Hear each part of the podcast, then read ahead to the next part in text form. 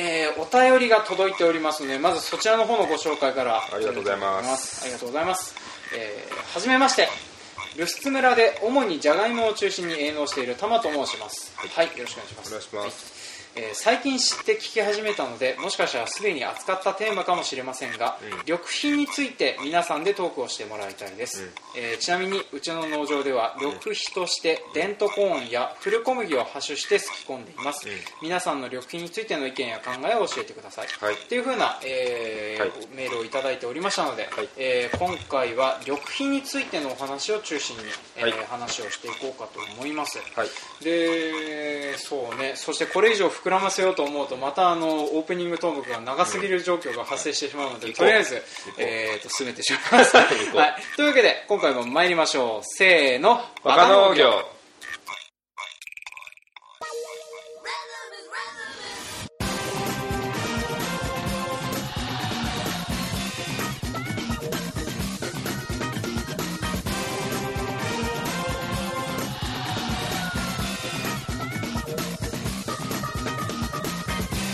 はいこの番組は北海道の中心部札幌市のちょっと東側にある江別市から青年農業者がお送りする不真面目系農業トーク番組です。お相手を務めさせていただくのはジョンといっちゃです。はい今回もよろしくお願いします。願いします。はい、というわけであのまたペンダさん産休中ですので、はい。二人体制でお送りしております。産休はい、ね。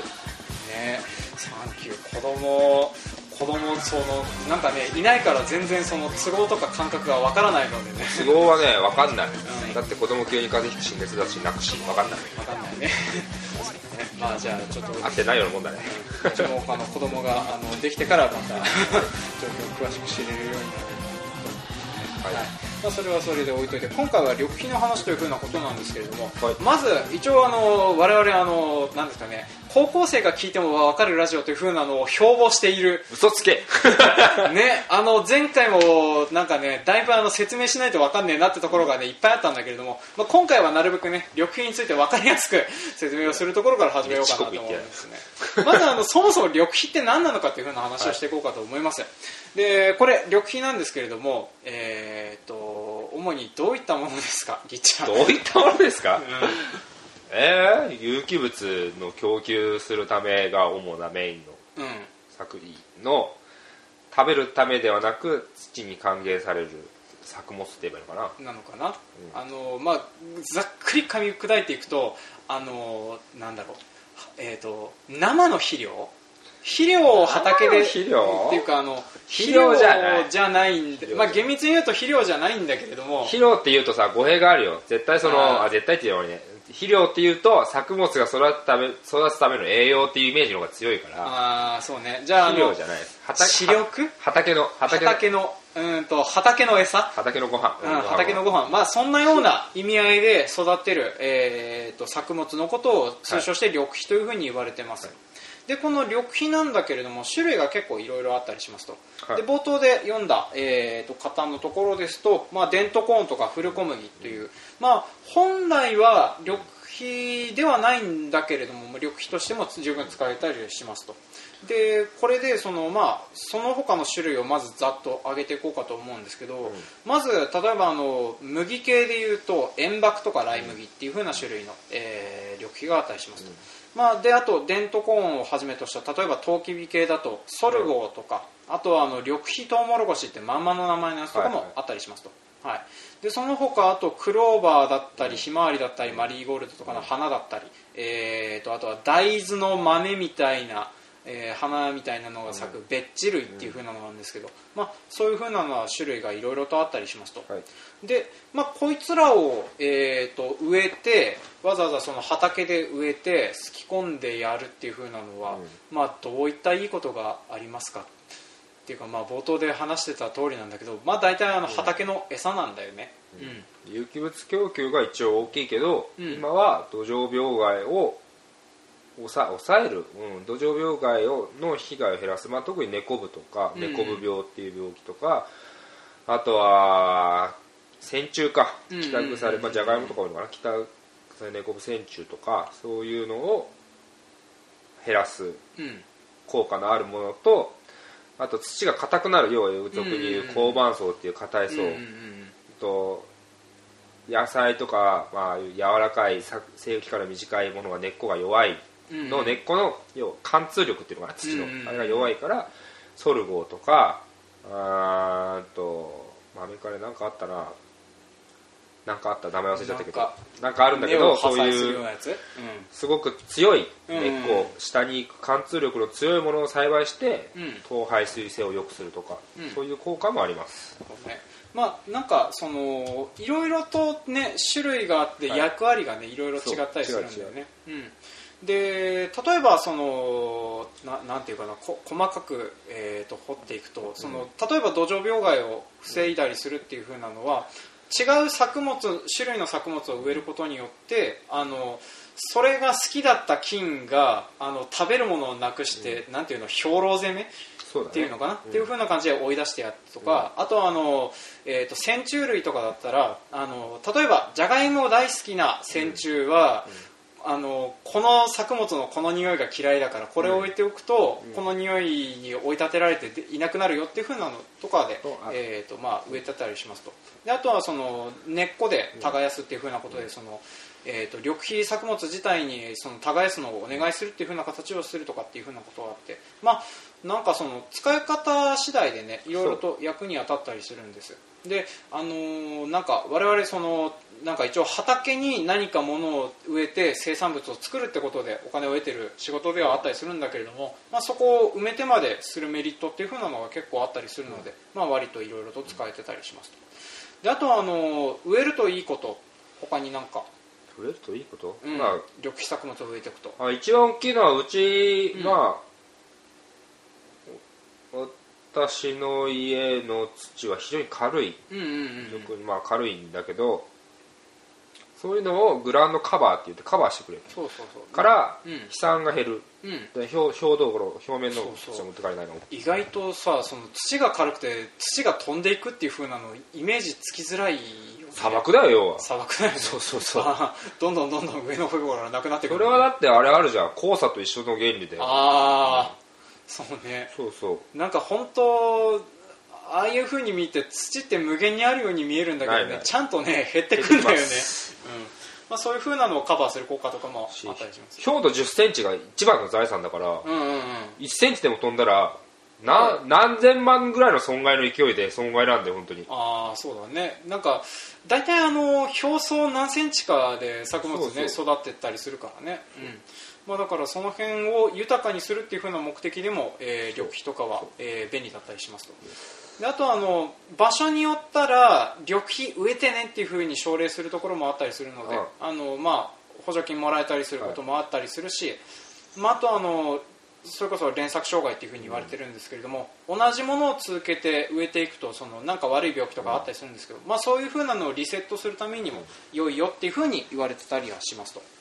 でね、えーとまあ、こんなような感じでそのいいことばっかりの緑肥なんだけれども、意外と作ってないところとかっていうのも結構あったりしますと、まあ、うちとかもあんまりあ緑肥をね。緑肥はねうん植えてなかったりする農家さんなんですけど、まあ、これなんでかっていうと、まあ、困ったことが当然あったりはするわけなんですよねで例えば、えーとまあ、うちで前あったのはあの緑肥をトウキビの間に巻きつけて、うん。えーあの緑肥をトウキビとトウキビの間に畝状に、えーとまあ、植えてったことがあるんです、はい。でまあ、それ植えたのはヘアリーベッジっていう大豆のね、あのツタがダーって伸びるようなやつなんだけれども、まああのなんていうかな雑草を抑えるのを見込んでそいつを植えたんだけれども、雑草は確かに収まったんだけれどもなんかあのなんていうの一輪車とかを押していくのに足に絡まって動きづらくなったりしてたので、はいはい。ちょっと困ったなっていうふうなのもあったりしましたね、うん。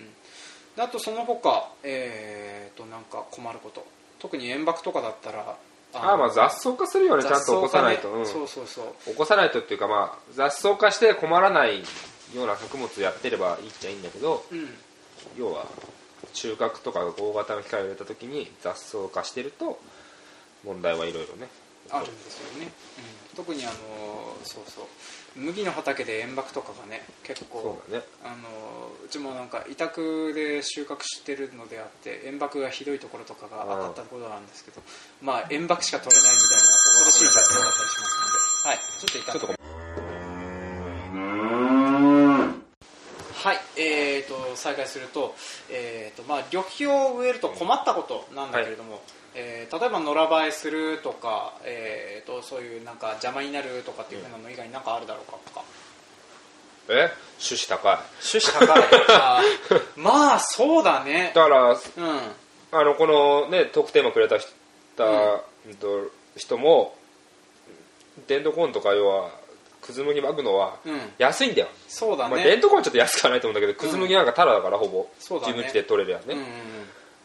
あ緑肥だ買うと高いんで意外と担当あたり6000円ぐらいするでしょ？そこそこ6000円高いのだと6000円ぐらいするよねうんするする。安いのでも2000円から3000円はするから、うん。やっぱり高いよね。ね。もうちょっと価格を抑えてくれるともっと使いやすいし、汎用性も広がるかなっていうのはあるよね。そうだね意外とあの自分で時短にとってどうこうしようっていうふうなこともできるもんでもないからね。種つけたら終わりだからね。ああ雑そうね。雑草だからね。うん。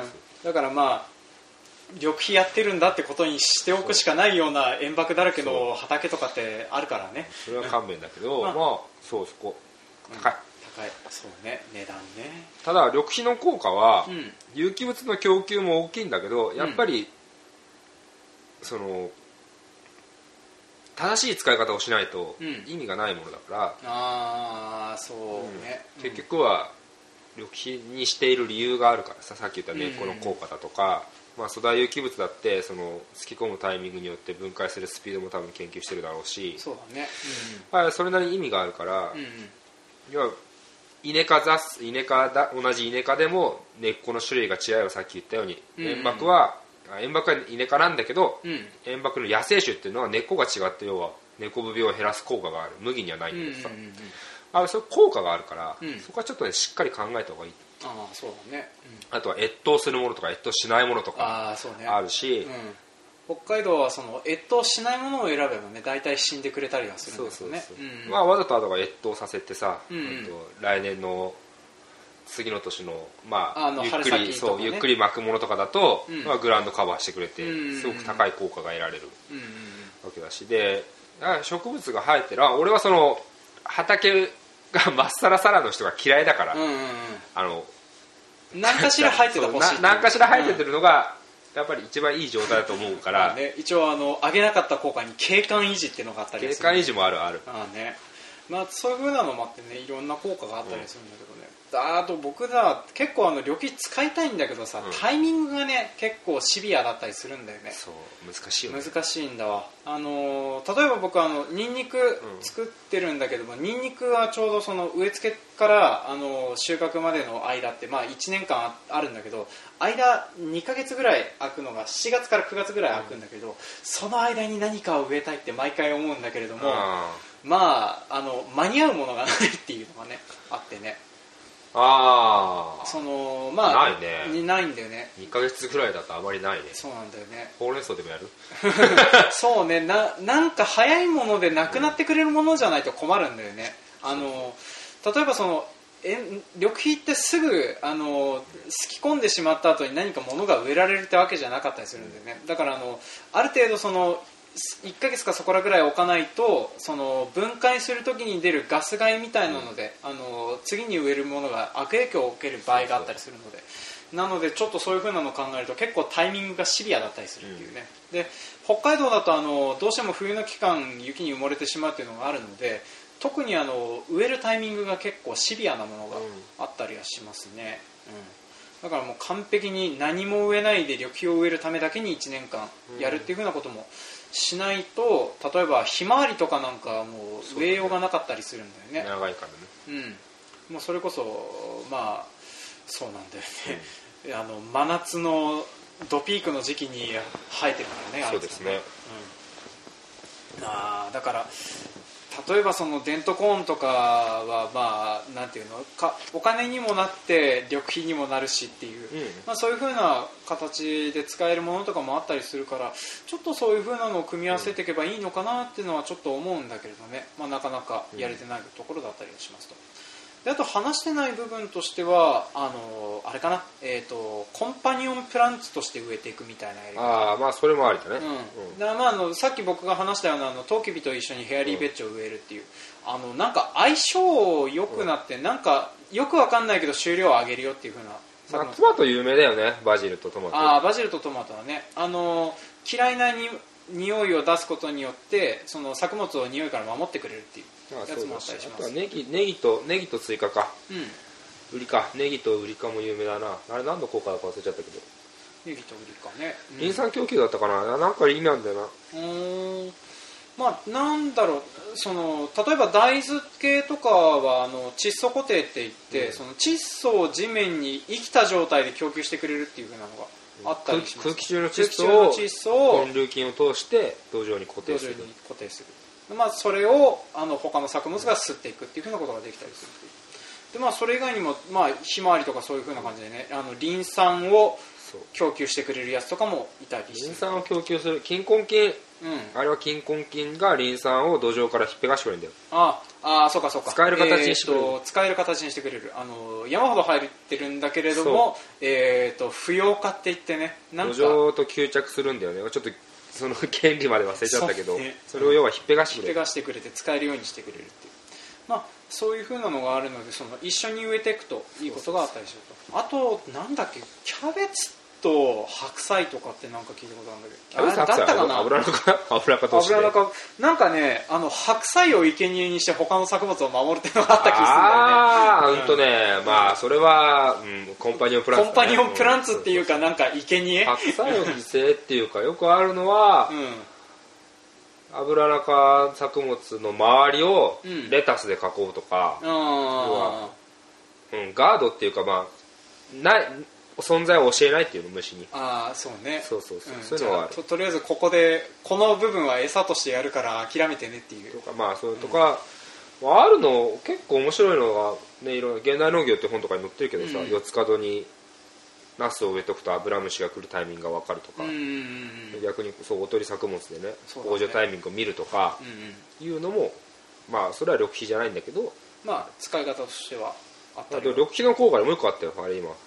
観賞作物。観賞作物？観賞っていうかあの観賞地帯っていうのはあの見る方じゃなくてドリフト低減とかあーあーあーそうだそうだ。農薬が来ないようにするとか風よけとかうんそういうのもある。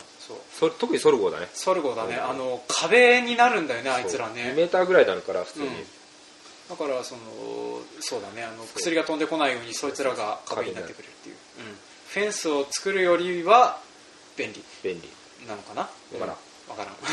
まあ、あと見た目とか手間とかいろんなことあると思うけど。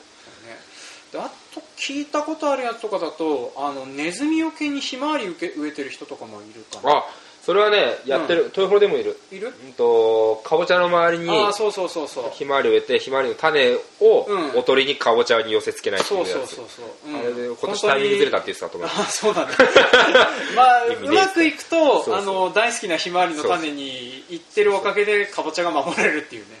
失敗するとかぼちゃが餌食になる。うん、うん、かぼちゃが餌食になった上にひまわりの種も食べていくっていう、うん、よかったねっていう、うん、まあそんな感じがあるので、はい。まあ、使い道はねいろいろとあるんだけどじゃああとそれぞれの家庭で使ってる？きっちゃんのところとか。緑肥緑肥使ってるよ。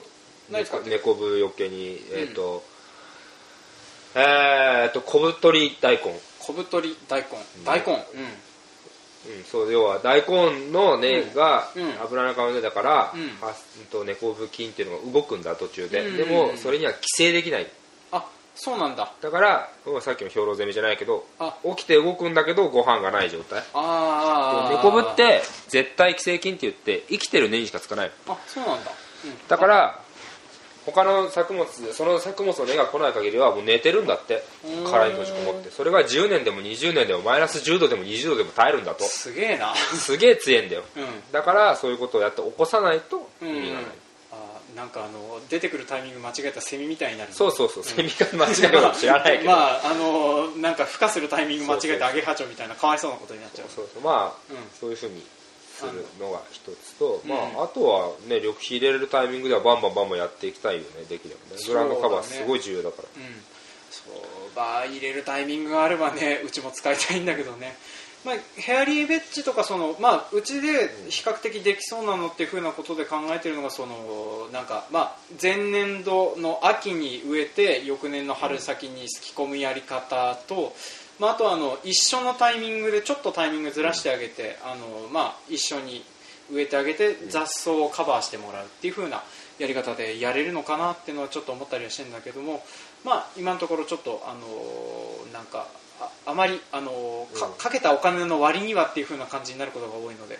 ああ効果はね薬ほどは絶対的に出づらいよ。そうね。見えづらいよね。見えづらい、即効性のあるもんでないから、ね。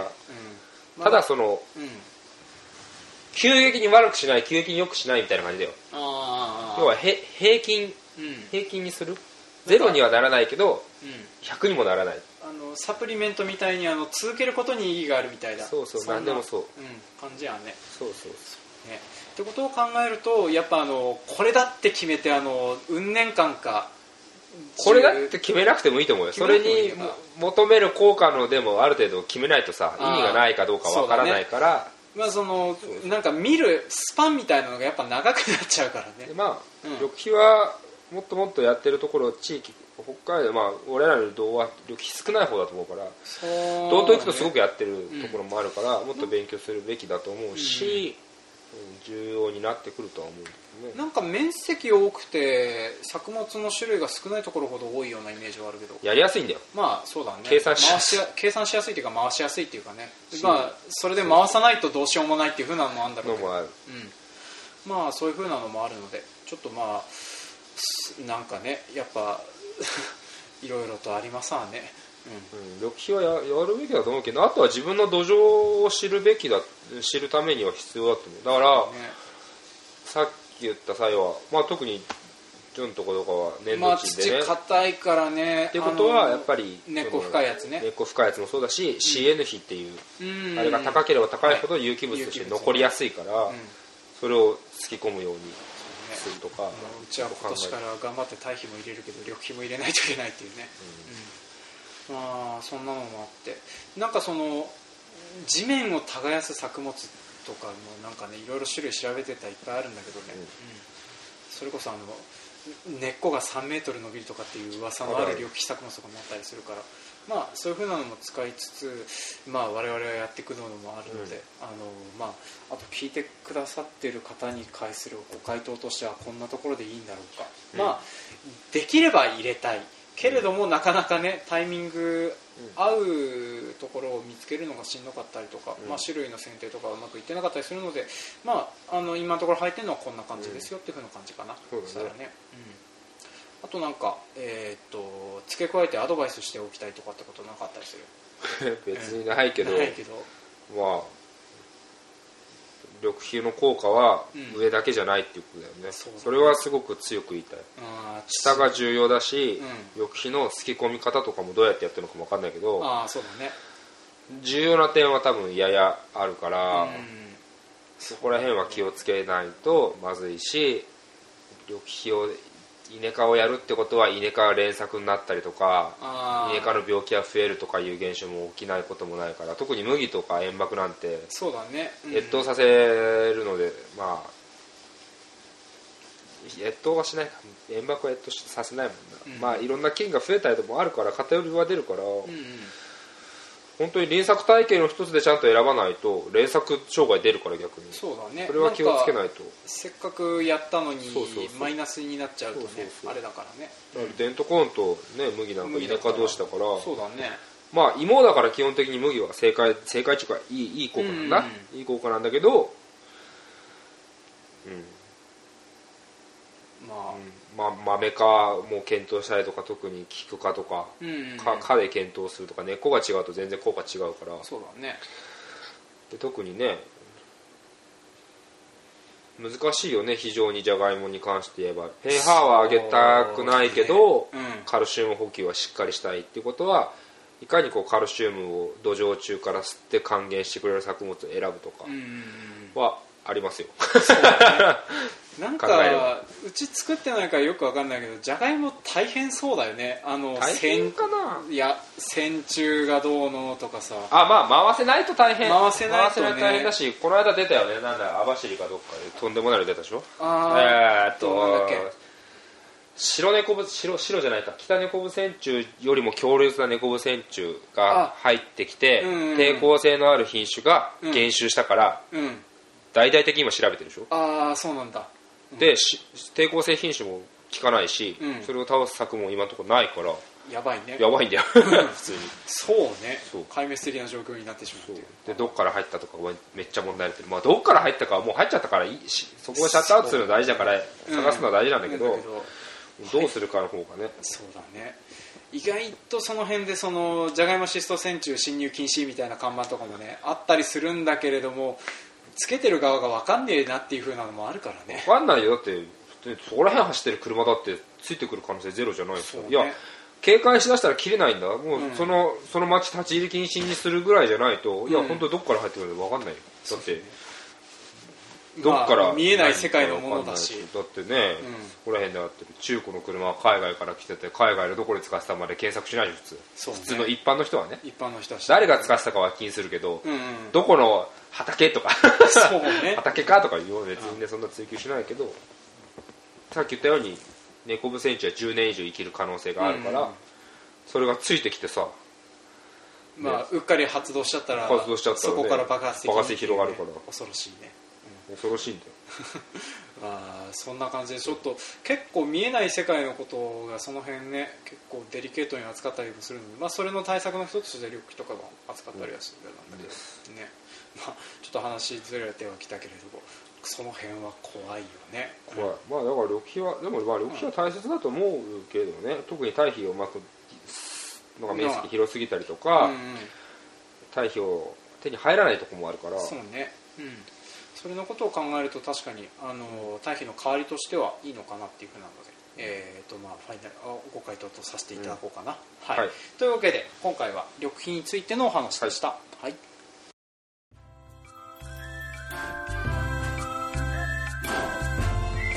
はい、今回も聞いてくださいましてありがとうございました。はい、当番組では感想コメントを募集しておりますメールアドレスバカ農業 .gmail.com までメールをいただくか Facebook ページブログ Twitter などでもコメントを募集しております。で、えー、と今回こんなような話で、えーとまあ、いただいたトークテーマでお話をさせていただいたんですけれども、まあ、こんな感じであのざっくりとした質問をいただける投げていただければ我々の方でこんな風な話をしますっていう風なのを、えーやってきますのでもしよろしかったらまた何かありましたらご連絡いただけ嬉しいです、はい。はい、であとお知らせごと類とかは、えーとですね、多分これが配信されてる時にはですねあの前週で言ってた料理教室締め切りが過ぎてしまっているので僕からは特にないかな。えーとまあ、あとおそらく今年のあの最初の号で、えーと「いいねノースタイルさん」の次ボリューム6かなに、えー、とフリーペーパー載ると思います、はい。のでもし新しいのが出ているなと思ったらちょっと,、えー、とフリーペーパーですので立ち読みしてあげるか持って帰っていただけるか。持って帰ってよ、持ってせっかくなんですから持って帰って読んでいただければなと思っております、はい。えー、と我々3人ともあの出てインタビュー答えておりますので,、はい。であとですねあーそうだフリーペーパーで思い出した。あの僕また別のフリーペーパーに載ってます。うわすげえ。えっ、とですねなんでかわかんないけど僕あの黒ニンニクを作る人として、えー、と JP01 というあの、まあ、市役所とかあごめん。これあの前の方だから載ってるやつじゃない。乗ってないんかい。うん、どっちだったかな？あこれこれっぽい。えっ、とね JP0 番特別編集石狩一品発掘プロジェクトという風なやつで、えーね。黒ニンニクを作る人として、えー、と載せていただいております。でですねあの見てあのこれ多分あの高速道路とかあの江別市の市役所とかあとはなんかそういうなんかなんか地域に関連するようなところのところであの取れるやつなんですけれどもまあそんな感じでちょっと黒ニンニク作ってるよっていう風に載ってますのでもしよろしかったらちょっとこちらの方を見て黒ニンニク欲しいなって方いらっしゃいましたら連絡いただけると嬉しいです。はい。であのーそれ見ていただいたら分かると思うんですけどパッケージが載ってません。なぜならできていないからっていう。まあ今のところ今細川君と一生懸命あの2人で作っておりますので、あの出来上がり次第ちゃんとお店とか並べるようにしたいなと思いつつあのいろんなところが黒ニンニクを出してる中うちが後寄せで出してどうするんだろうなって思いつついろいろ頑張ってやっておりますので、まあ、よろしかったらちょっと見てやっていただけると嬉しいです。はい。であとそれとかかな？そんな感じでえーっとあとはあのなんか新しく始めたいなっていうふうに思ってることとかはあの形になってから言わないとまたあの僕話したら話したきりになってやる気がなくなってしまうパターンなので またちょっとこっちはあの形ができるようになってからまたお話しさせていただければなと思います。はい。で、えー、とこれが配信されて次の回は、えー、と一応予定ではゲストが来ることになっております。はい。はい。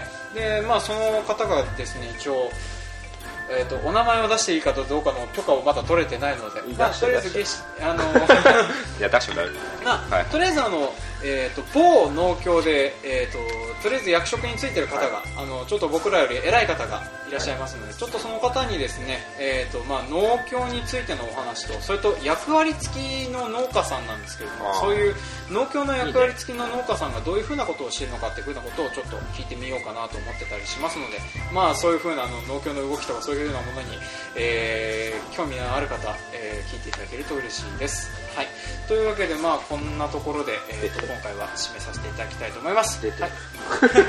乗ってるでしょ？乗ってる。あの僕毎度思うんだけどさ笑顔を作ると必ずね 笑顔がぎこちないんだよね。ちょっと眠そうだもんね。うん。なんかね普段そんなに笑ってないかっていうぐらいね 笑顔下手なんだよね、はいまあ、そういう風な下手な笑顔があの JP01 特別号に載っておりますので、まあ、よろしかったら見ていただけると嬉しいです、はい。というわけで、えー、と今回も長々と聞いていただいてありがとうございました。ありがとうございました。はい、次回もお楽しみに